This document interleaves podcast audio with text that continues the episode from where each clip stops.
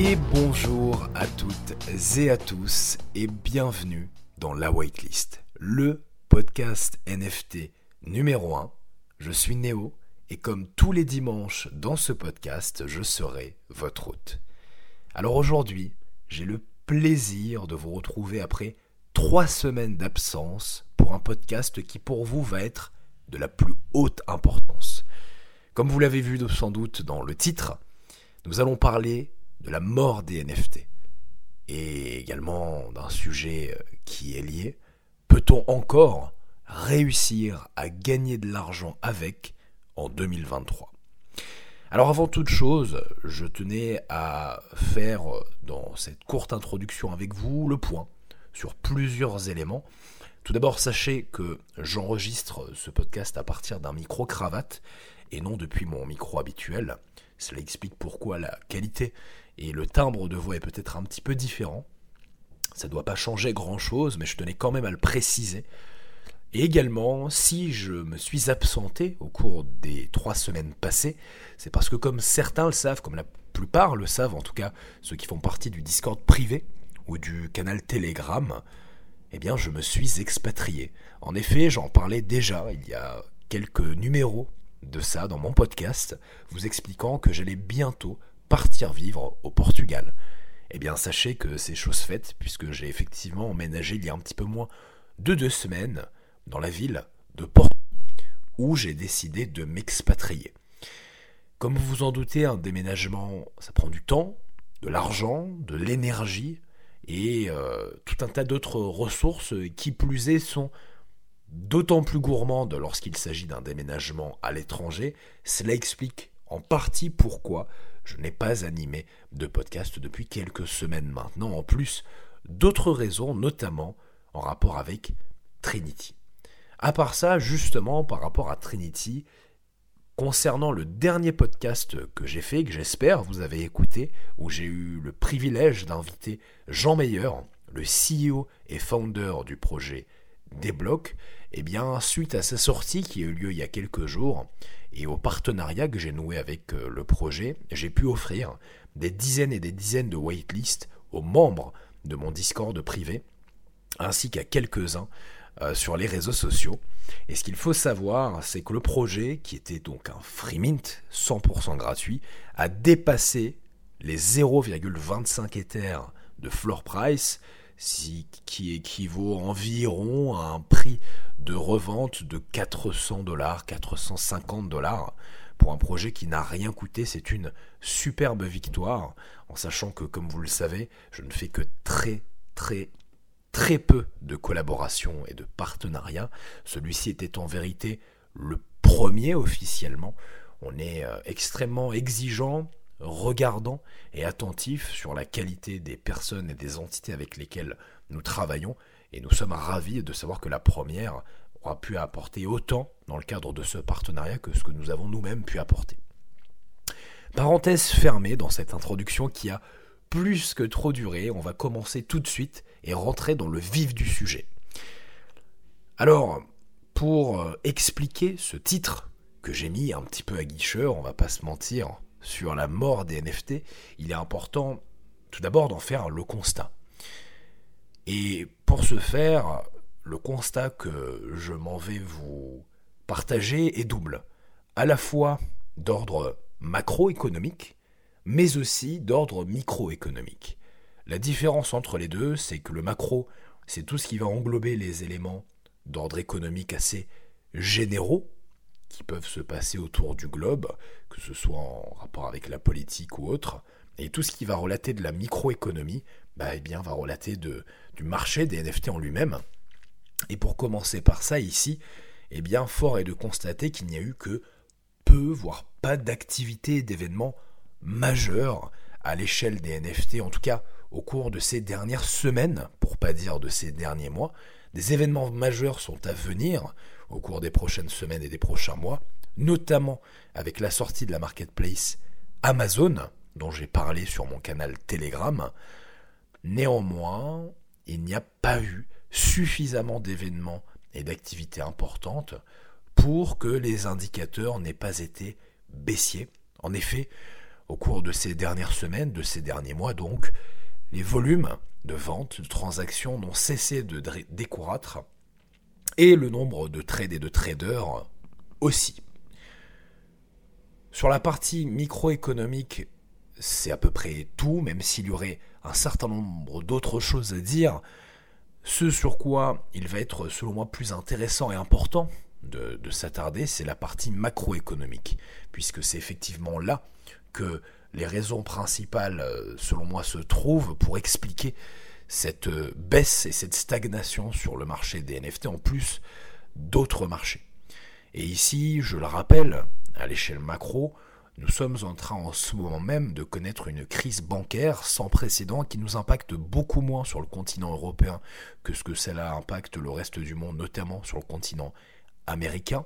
J'en ai parlé également dans mes derniers podcasts et de nouveau sur mon canal Telegram, expliquant que suite à ce qui s'était passé avec la Silicon Valley Bank et l'effet domino qu'il y avait eu, eh bien, l'économie américaine et donc mondiale, hein, parce que les deux sont intrinsèquement liés, ont pris un grand coup, menant notamment à une impression massive de billets, ce qu'on appelle du quantitative easing, fait donc par euh, la Fédérale Réserve américaine, la Fed, qui, pour éviter une faillite et une crise cataclysmique, a donc réinjecté artificiellement de l'argent dans l'économie, imprimant, donc massivement des dollars et faisant ainsi donc chuter par la même occasion son cours, en sachant que au cours des 12 derniers mois, le dollar chutait déjà.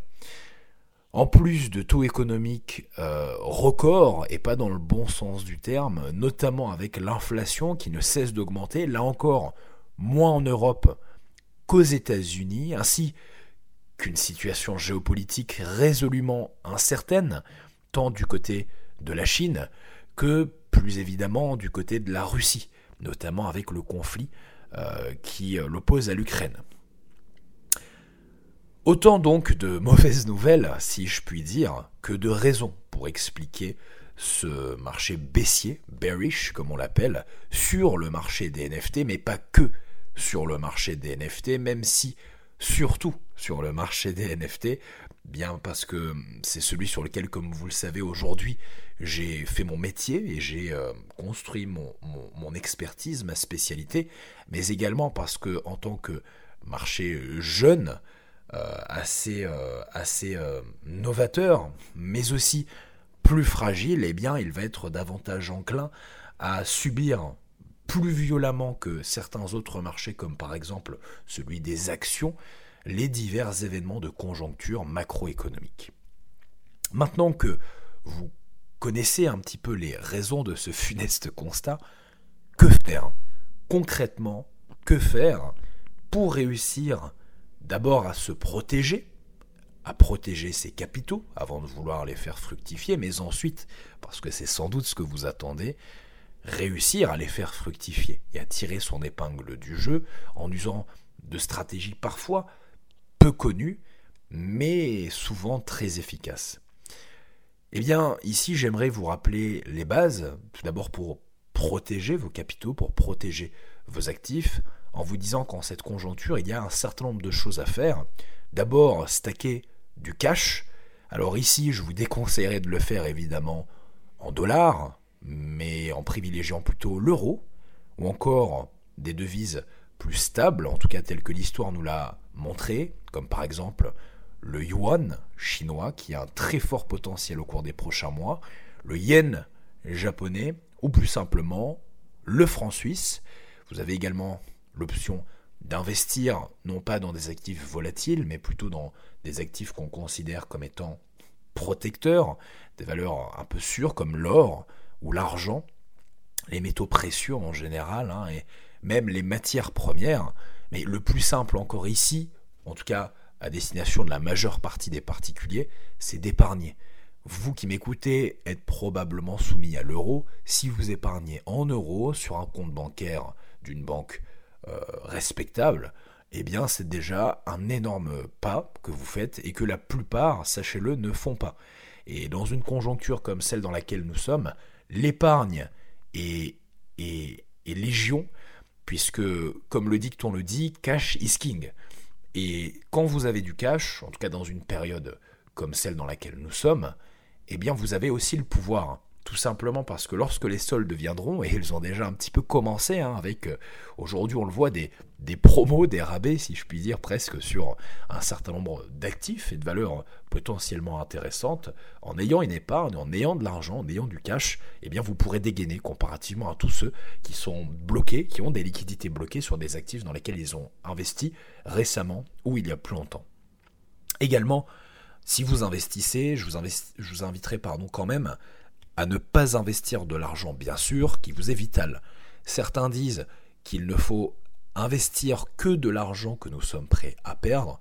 Je déteste ce dicton et je pense davantage qu'il vaut mieux dire qu'il ne faut pas investir de l'argent qui nous est vital, puisqu'on n'investit pas pour perdre de l'argent, on l'investit pour en gagner, ou tout du moins pour le protéger en fonction de votre stratégie. Mais euh, dans tous les cas, il faut que cet argent que vous investissiez, eh bien, vous n'ayez pas à compter dessus, ni aujourd'hui ni demain. Sauf si bien sûr vous avez une stratégie bien spécifique et vous ne comptez pas l'investir longtemps. Également, vous pouvez, à condition bien sûr de faire vos propres recherches et d'avoir de fortes convictions, à faire du DCA, du dollar cost averaging, c'est-à-dire de l'investissement régulier, lissé, euh, chaque semaine ou chaque mois, sur des actifs que vous considérez comme peut-être plus sûrs, à long terme ou dans lesquels vous croyez.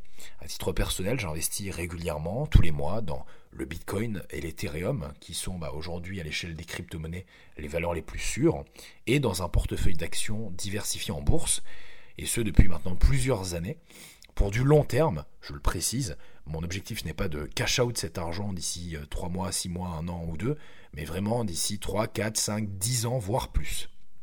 Également, pour les plus avancés d'entre vous, vous pouvez tout comme moi, et on va revenir là-dessus, puisque ça va être euh, la partie, on va dire, plus concrète et plus croustillante de ce podcast, commencer à rentrer en swing, en swing trading sur des actifs de premier ordre, on va dire, euh, par exemple, euh, eh les NFT. Également, le dernier point de rappel extrêmement important que je voulais vous partager, c'est que vous vous formiez.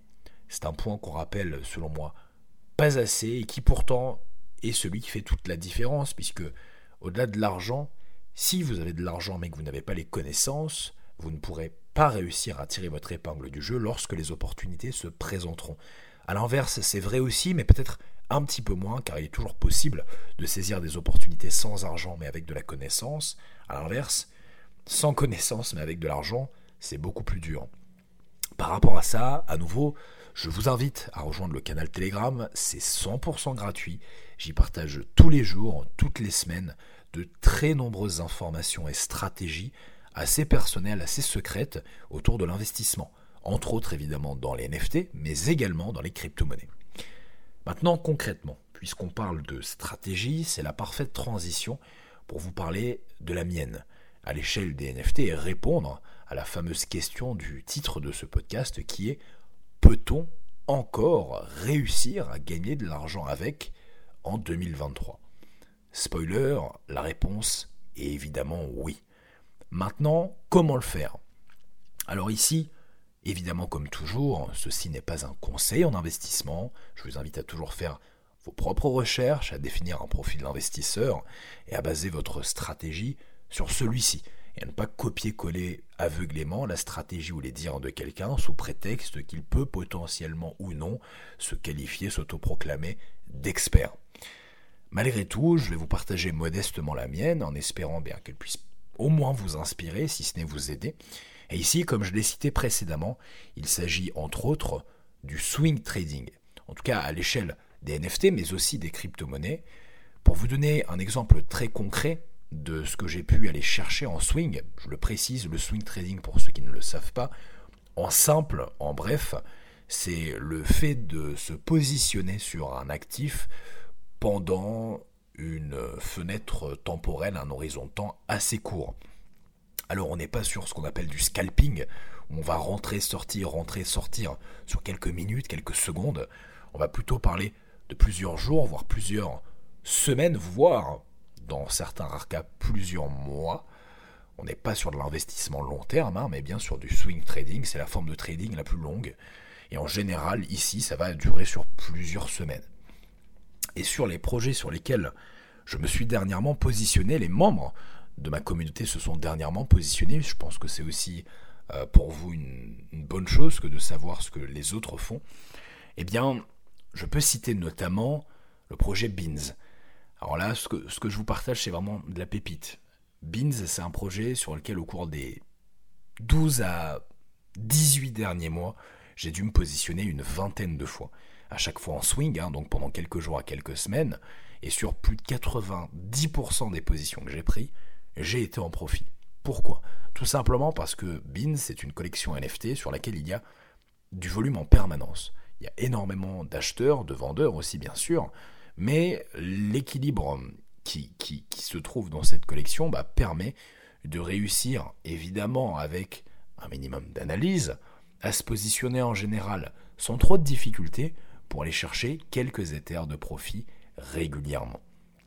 Également, je peux citer plus récemment la collection Imaginary Ones. Alors pour les vétérans des NFT, vous vous en souvenez sans doute, cette collection qui est sortie il y a un an et qui a marqué en quelque sorte un petit peu le début du bear market, de par ses performances sous sous-attendues, on va dire, bien que le projet ait quand même été en profit, il l'était moins que tous ceux avant lui, en tout cas ceux de premier ordre, tout comme celui-ci était attendu l'être. Malgré tout, c'est un projet qui, au cours des 12 derniers mois, a su se maintenir, alors qu'il était quand même dans une conjoncture difficile. Mais plus récemment, si j'ai réussi avec les membres de ma communauté à faire de très belles performances dessus, c'est parce qu'ils ont annoncé la sortie d'une nouvelle collection NFT, où en détenant un ou plusieurs NFT de la collection Genesis, donc la collection Imaginary Ones, l'on pouvait obtenir gratuitement des NFT de la future collection Airdrop. Forcément, comme vous en doutez, cette annonce a fait croître la demande du projet et augmentant naturellement donc son prix. Et c'est sur euh, cette, euh, cette news et euh, sur la base de cette analyse que nous avons arbitré, réussissant à générer plusieurs centaines de dollars de profit en l'espace de quelques jours seulement. Également, je peux citer le projet Cubes, sur lequel on a pu prendre de belles positions, mais sur lequel ici, là encore, c'est une véritable pépite que je vous donne. Je pense, et je dis bien je pense, ça n'engage que moi, qu'il pourrait y avoir au cours des prochaines semaines et des prochains mois de très très belles positions à prendre aussi. Tout simplement parce que le projet Cubes faisant partie de l'écosystème Kungs Yoga Pets et étant intimement lié à l'écosystème Memland, écosystème que je considère comme étant le plus prometteur en 2023, offre un certain nombre d'avantages et d'utilité comme un airdrop prochain, mais surtout comme un accès à l'écosystème YogaPets et plus précisément à la waitlist du projet en détenant trois NFT de la collection Cubes. Ce qui signifie que pour un investissement qui aujourd'hui se situe autour des 2 Ethers, puisque le floor se situe aux alentours des 0,7 Ethers si je m'abuse, vous pourriez avoir la garantie d'obtenir un NFT de la collection YogaPets grâce à la waitlist que vous obtiendrez grâce à ça. De plus, vous pouvez également spéculer sur la hausse de la collection Cubes lorsque la date de YogaPet sera annoncée. La sortie est prévue pour cet été, en achetant et en revendant simplement un de ces NFT, profitant de ceux qui se positionneront dessus au dernier moment pour avoir accès à la waitlist de YogaPets. À titre personnel, je compte faire les deux, en garder pour pouvoir mint le projet Yoga Pets et en revendre pour pouvoir profiter et spéculer sur la tendance et le mouvement de hausse qu'il risque d'y avoir d'ici là. Voilà ma stratégie en bref. Comme vous l'avez compris, l'idée c'est pas de day trader, de faire du day trading en cherchant des opportunités tous les jours, ni même parfois même toutes les semaines, puisqu'en vérité il y en a très peu. Et comme tout ce que je fais dans mon travail, j'essaie toujours de privilégier la qualité à la quantité. Et en ce moment, ce n'est clairement pas le moment de chercher la quantité parce qu'il n'y en a pas. Les profits sont difficiles à obtenir. Mieux vaut donc investir sur des valeurs plus sûres à moyen long terme dans l'optique de pouvoir aller chercher des résultats similaires à ceux que je viens de vous citer. Évidemment, pour pouvoir opter pour ce genre de stratégie, il n'y a pas spécialement besoin de beaucoup de temps, mais vous allez avoir besoin d'un minimum d'argent En général, les meilleures opportunités commencent autour des 1000 à 2000 dollars sur le marché secondaire. Peu d'opportunités sont vraiment intéressantes à Mint, à part pour le projet Débloc que j'ai cité notamment euh, assez récemment en début de, de podcast. C'est pourquoi à tous ceux qui voudraient, euh, en démarrant avec peu ou pas d'argent, se lancer dans du day trading, tentant de trader quotidiennement sur le marché secondaire des projets de second plan, si je puis dire, je vous le déconseille fortement. Nous ne sommes pas dans une conjoncture où l'on peut profiter de gros volumes de liquidités sur les marchés, donc par rapport à ça, danger. Faites attention, privilégiez plutôt du swing ou de l'investissement à moyen long terme, dans l'optique, comme je l'ai dit, de compenser le manque de quantité par eh bien, le, le plus de qualité. Enfin, si vous qui écoutez ce podcast n'avez vraiment pas la possibilité d'investir de votre argent dans les NFT, mais que vous souhaitez quand même réussir à vous positionner et à profiter des, opportunités qu'il peut y avoir, vous avez une dernière solution qui consiste à faire ce que l'on appelle du farming. C'est quelque chose que l'on connaît déjà dans le monde des cryptos, notamment avec le airdrop farming, que vous pouvez aussi faire dans les NFT, même si dans les NFT, ce qui va être le plus pertinent et le plus efficient, cela va être le whitelist farming. Ce, principe qui consiste à farmer des whitelists, donc à passer du temps à tenter d'obtenir des whitelists de projets NFT prometteurs en accomplissant toutes les tâches euh, qui, qui, sont requises pour pouvoir les obtenir, parmi lesquelles je peux notamment citer les raffles, je peux citer les giveaways des concours sur les réseaux sociaux comme Twitter ou Discord, ainsi que tout simplement la, participation à l'effort de groupe des communautés de projets sur lesquels vous avez envie de vous positionner et sur lesquels vous espérez que vous allez pouvoir vous positionner grâce à la waitlist. Je vous ai partagé un petit peu euh, toute la situation euh, dans son ensemble à l'échelle des NFT, le constat, ma stratégie, les stratégies qu'il y a que je recommande et que je recommande moins. On arrive maintenant à la fin de ce podcast et avant de vous laisser, je tenais à apporter une ultime précision quant à ce marché très difficile dans lequel nous sommes à l'échelle des NFT, mais pas que des NFT, pour vous dire que cela n'en représentait pas moins une véritable opportunité. En effet, les plus belles histoires se comptent peut-être durant les bull market, mais elles ne s'écrivent pas durant les bull market, elles s'écrivent durant les bear market. Tout simplement parce que tous ceux dont vous avez entendu réaliser des x10, x100, x1000 sur leurs investissements à l'époque du Bitcoin ou d'autres, eh bien, ils ne l'ont pas réalisé en investissant dessus à un moment où il était au sommet. Ils l'ont réalisé en investissant dessus à un moment où il était au plus bas. Et en ce moment, les valeurs, les actifs à l'échelle des NFT et des crypto-monnaies sont au plus bas.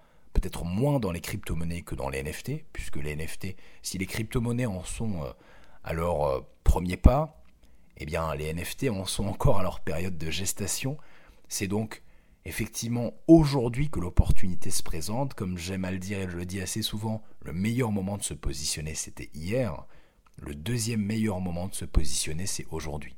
Et si vous êtes perdu, que vous ne savez pas comment faire, par où commencer, eh bien commencez par le canal Telegram. C'est selon moi le meilleur outil et le meilleur endroit gratuit dont vous pourrez profiter à la fois pour vous former, pour vous tenir au courant de l'actualité, mais aussi pour commencer à vous positionner. Et pour ceux qui veulent aller plus loin, plus vite, plus facilement, il y a toujours l'option Trinity, où nous sommes en ce moment même en train de travailler sur d'énormes nouveautés qui vont, d'après moi, complètement révolutionner le marché des NFT, en tout cas au moins à l'échelle francophone notamment par, comme je l'ai expliqué récemment justement sur le canal Telegram, l'ajout d'une formation, c'est quelque chose de nouveau qu'on a longuement réfléchi et qu'on a décidé de lancer très prochainement en ayant l'ambition ni plus ni moins que de créer la meilleure formation NFT en France.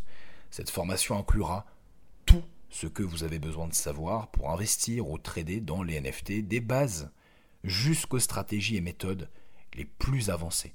À côté de ça, Trinity, avant et surtout d'être une formation, c'est un Discord privé où vous retrouvez quotidiennement des calls sur le marché secondaire, des whitelists à obtenir comme celle de Deblock, grâce à laquelle nos membres ont obtenu des résultats extraordinaires en bear market il y a quelques jours sur le Discord, des coachings bien sûr chaque semaine, des news, des actualités quotidiennes. Je crois qu'on est même d'ailleurs les seuls à faire un résumé condensé de l'actualité Web3, crypto et NFT euh, tous les jours sur un format court, en tout cas qui se lit en moins d'une minute.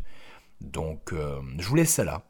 Je vous souhaite le meilleur. Je vous remercie évidemment de m'avoir écouté jusqu'au bout. N'hésitez comme d'habitude pas à vous abonner pour ne rien manquer et à laisser une note selon la plateforme de streaming sur laquelle vous vous trouvez. Comme vous le savez, ça m'aide beaucoup, notamment sur le référencement. N'hésitez pas à partager ce podcast et à en parler autour de vous s'il vous a plu. Quant à nous, nous nous donnons rendez-vous dimanche prochain pour la suite de votre hebdomadaire et d'ici là, que le pump soit avec vous.